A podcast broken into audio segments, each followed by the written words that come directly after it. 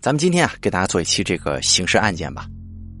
前两天呢，这个请假了，有点事儿出门了啊。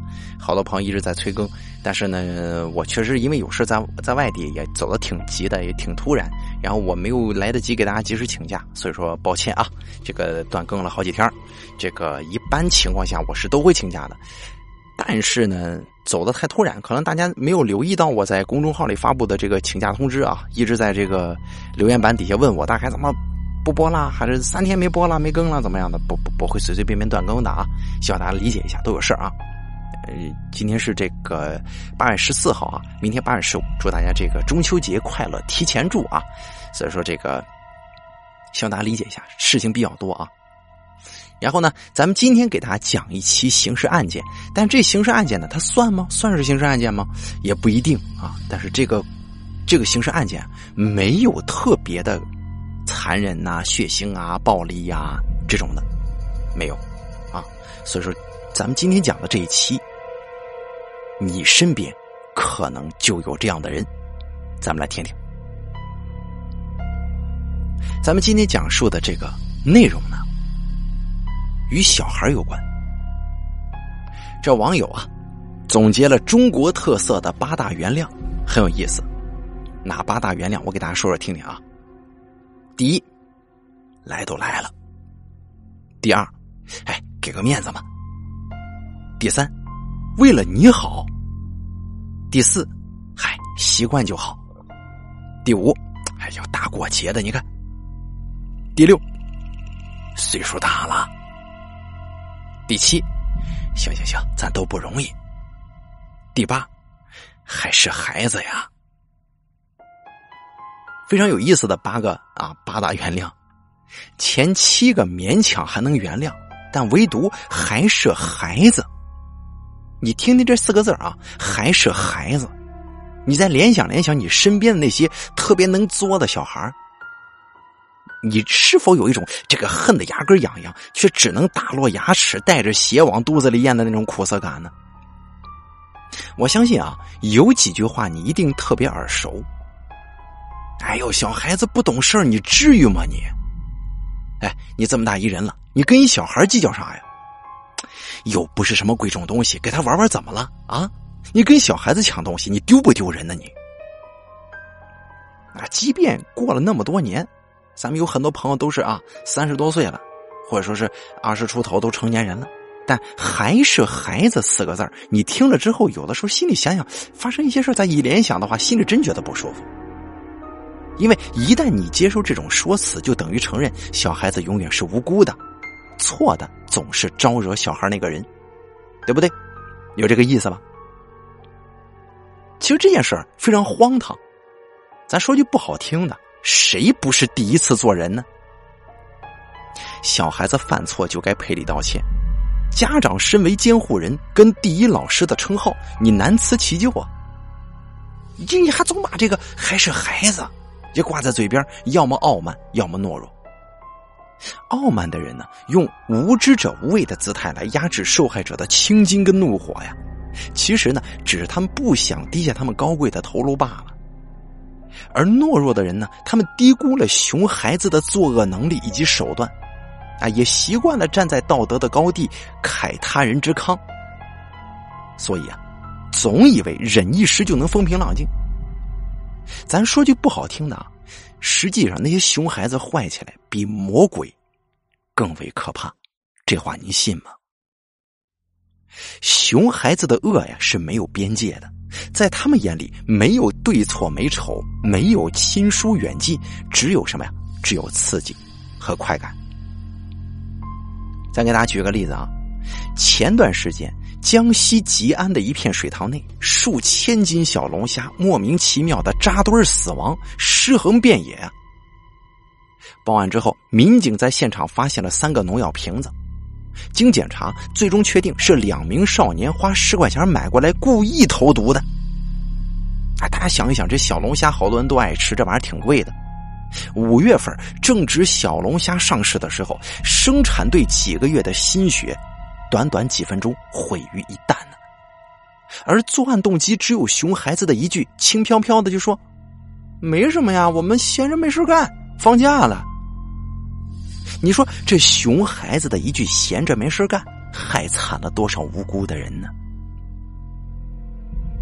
周末发了工资的小美约上闺蜜一起去吃火锅，座位旁边啊是一对母子。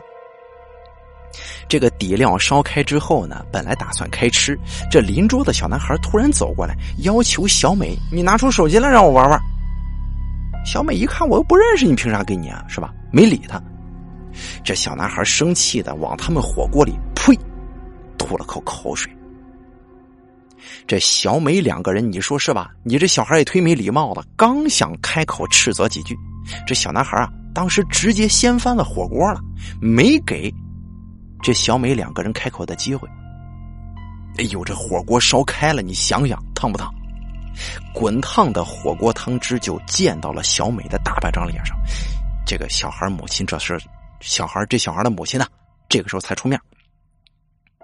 谁成想这小孩子的母亲一出面，上来一句话：“哎呦，不好意思啊，这小孩不懂事把小美打发了。”小男孩被母亲拉走了。只留下了被毁容的小美，独自忍受着委屈和愤怒。大家可能看不到听音频，其实当时有一张小美的这个受伤之后的照片，她这个腮帮子下头，都都让那个火锅的那个开水给烫烂了，这个脖子、下巴处，都是让那个火锅那个热水给烫的，那皮都翻了，其实挺严重的。毁容不能说彻底毁容吧，反正毁个百分之四十了，挺吓人的。大家看不到这个图，我给大家形容一下就行。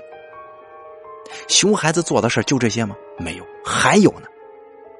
咱们再给大家说一个事儿，就是某栋住宅楼的电梯外头，一个五岁男孩把一个两岁小女孩抱进电梯，按下十八楼的按键之后，自己退到电梯外头，把这小女孩孤零零的关在了电梯里面。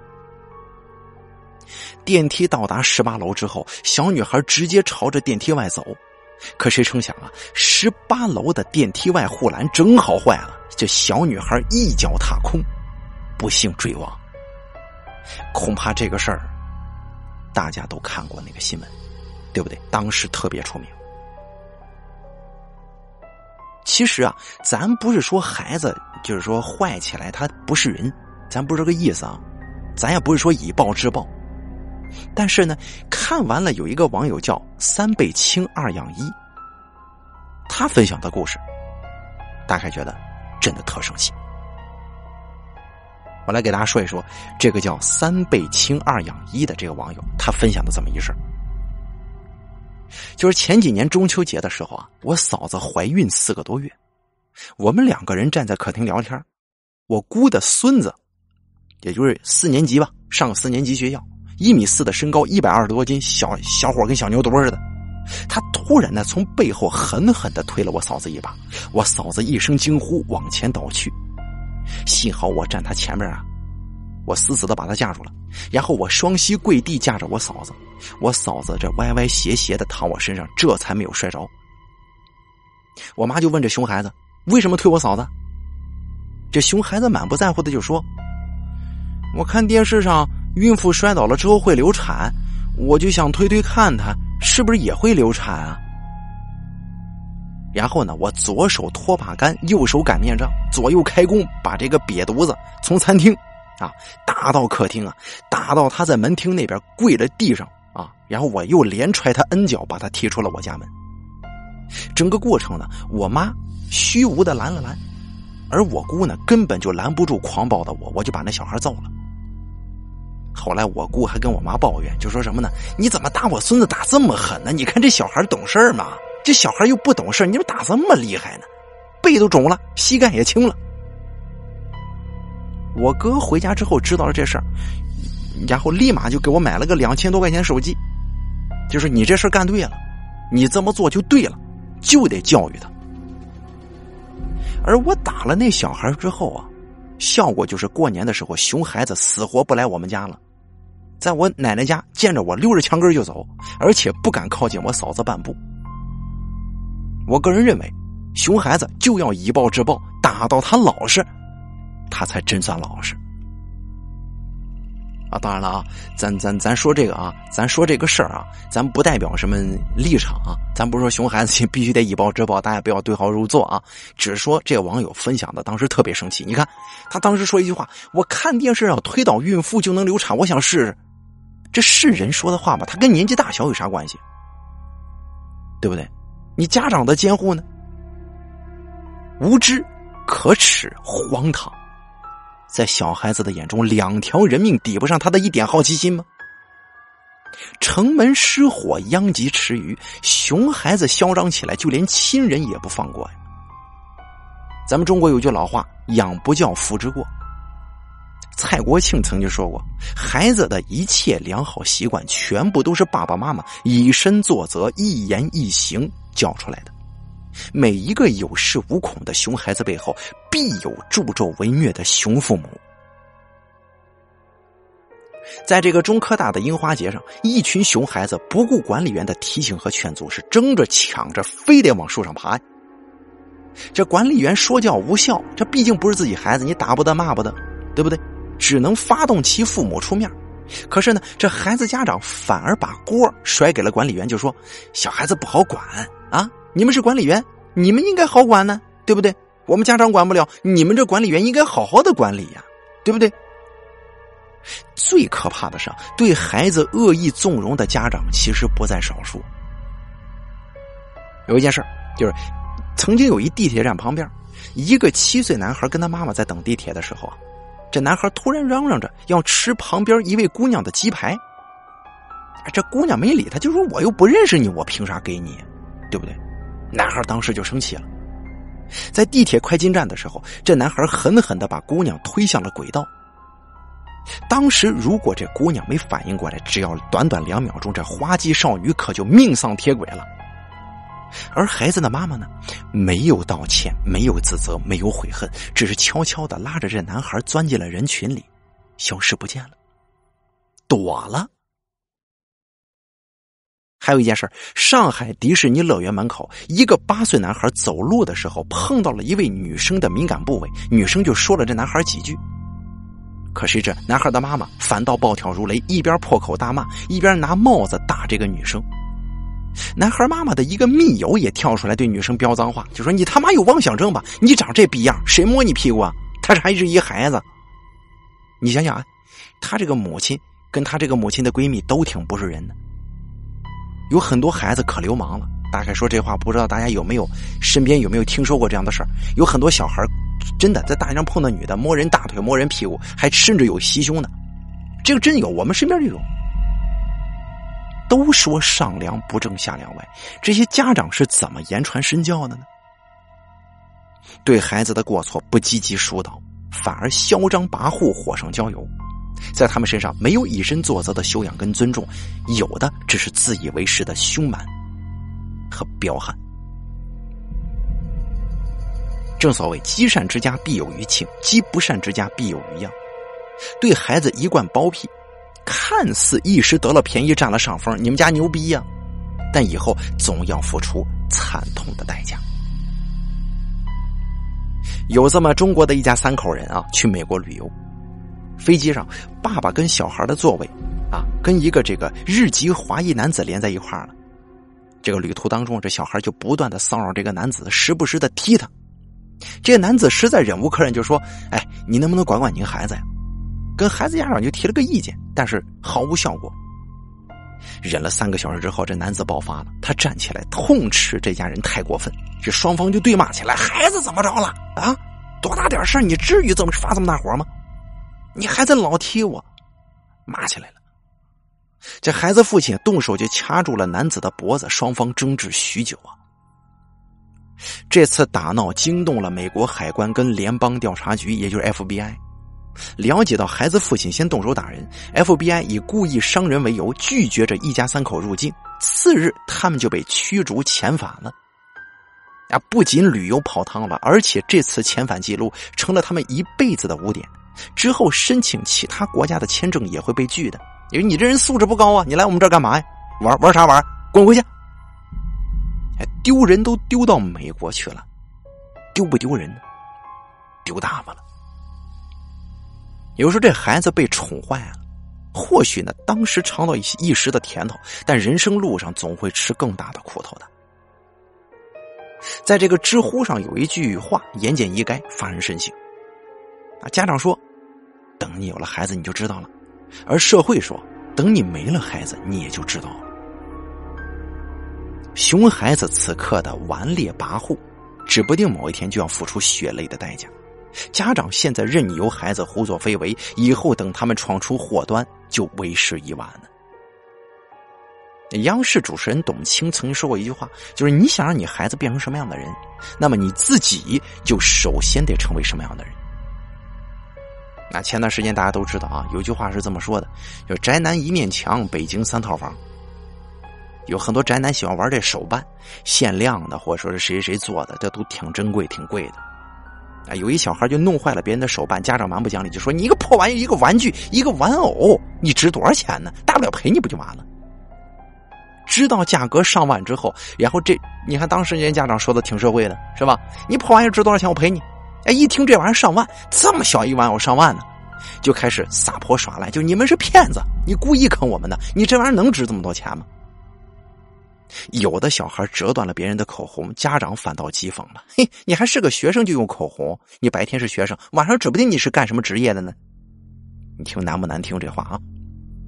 还有的小孩子划伤了别人的豪车，这家长死皮赖脸的：“我们家穷，我们就赔不起。哎，不然你你把我孩子关起来蹲监狱得了。”你说这样的父母自己都没学会做人，又怎么能教出好孩子来呢？对不对？父母总喜欢对子女说：“你看看啊，你看人家的孩子。”但反过来，孩子说不定也想问：“你们怎么不看看别人家的父母是怎么教育的呢？”对不对？还有这么一事在二零一五年八月十五日，西部航空 PN 六二三三郑州飞这个南通的这么一航班上，是南通吧？这字儿有点模糊啊，反正一个地方。在飞机下降过程当中呢，家长直接让自己小孩子在座位通道里头大便呢、拉屎。要知道，飞机上是公共区域，这种事情在国内航班上真的是屡见不鲜啊。现在的熊孩子真的是越来越多，难道这不是家长的责任吗？对不对？同样乘地铁。有的父母任由小孩穿着鞋在座位上乱踩乱跑，还反骂别人神经病瞎讲究；而有的父母呢，小心翼翼的用手捂住孩子的鞋底儿，就怕一不小心弄脏了乘客的衣服。你看人家这素质，对不对？同样是搭乘电梯，有的孩子对着电梯楼层按钮撒尿，致使电梯这个线路板短路停运。而父母呢，面对这个监控视频，死不承认，没有啊，没干这事不知道。而有的父母呢，见孩子乱按这个楼层按键，马上制止，并且要求他在每一层到达的时候给大家报数，并且呢，还要对电梯的人鞠躬致歉，并且还有一个家长就看他孩子乱按这个电梯楼层，然后让这个小孩啊，写了这么一道歉信，就是说前几天我因为调皮，把电梯所有楼层按钮全部按了，以至于本楼的居民坐电梯不方便。在这里我深表歉意，并且我已经认识错误了，可能是回家让他爸揍了一顿。那还说了自己楼牌号是多少。所以说，人呐，他的素质高低跟学历没关系，跟出身也没关系。你可以说是你出身家境贫寒，你可以说是你是出自豪门贵族。它跟素质不挂钩，学历不挂钩，财力也不挂钩，人没有高低贵贱之分。但是跟有修养、跟那些没素质人相处起来，一比较就知道有天壤之别了。央视纪录片有一个叫《镜子》的，有一句旁白是这么说的：每一个孩子生下来都是一张白纸，而父母呢就是作画的人。这白纸变成什么样，关键在于父母。所以说，咱听咱直播的这个朋友们，很多都以为人父人母，或者说是即将要结婚呢，啊，或者说正在大学毕业找工作，或者说甚至在校学生。所以说，你一定要记住，将来如果有一天你有了孩子，或者你已经有孩子，一定要把他培养成什么呢？有素质的人。他可以说是没什么多么大的本事当什么 CEO，啊，或者说是他成不了什么人中龙凤，但是一定要把他教育成一个有素养。有素质的人，一定要把他教育成一个有修养、有素质的人。好了，咱们这期不算是刑事案件的案件呢，咱们就给大家说完了。当然了，这个案件得打引号，都是些孩子做的，这法律惩罚不了他们呢。所以，你身边有没有碰到过这样的熊孩子，或者说他们曾经在你亲眼看见这些孩子们啊干过什么坏事啊，或者说干过什么特别离谱的事你都可以在咱们的留言板下方留言，好不好？啊，互动一下啊，你们的留言我都会看到的。咱本期刑事案件系列呢，到此结束，咱们下期再见。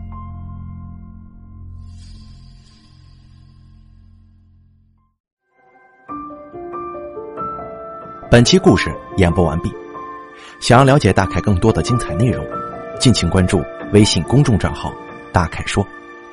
感谢您的收听。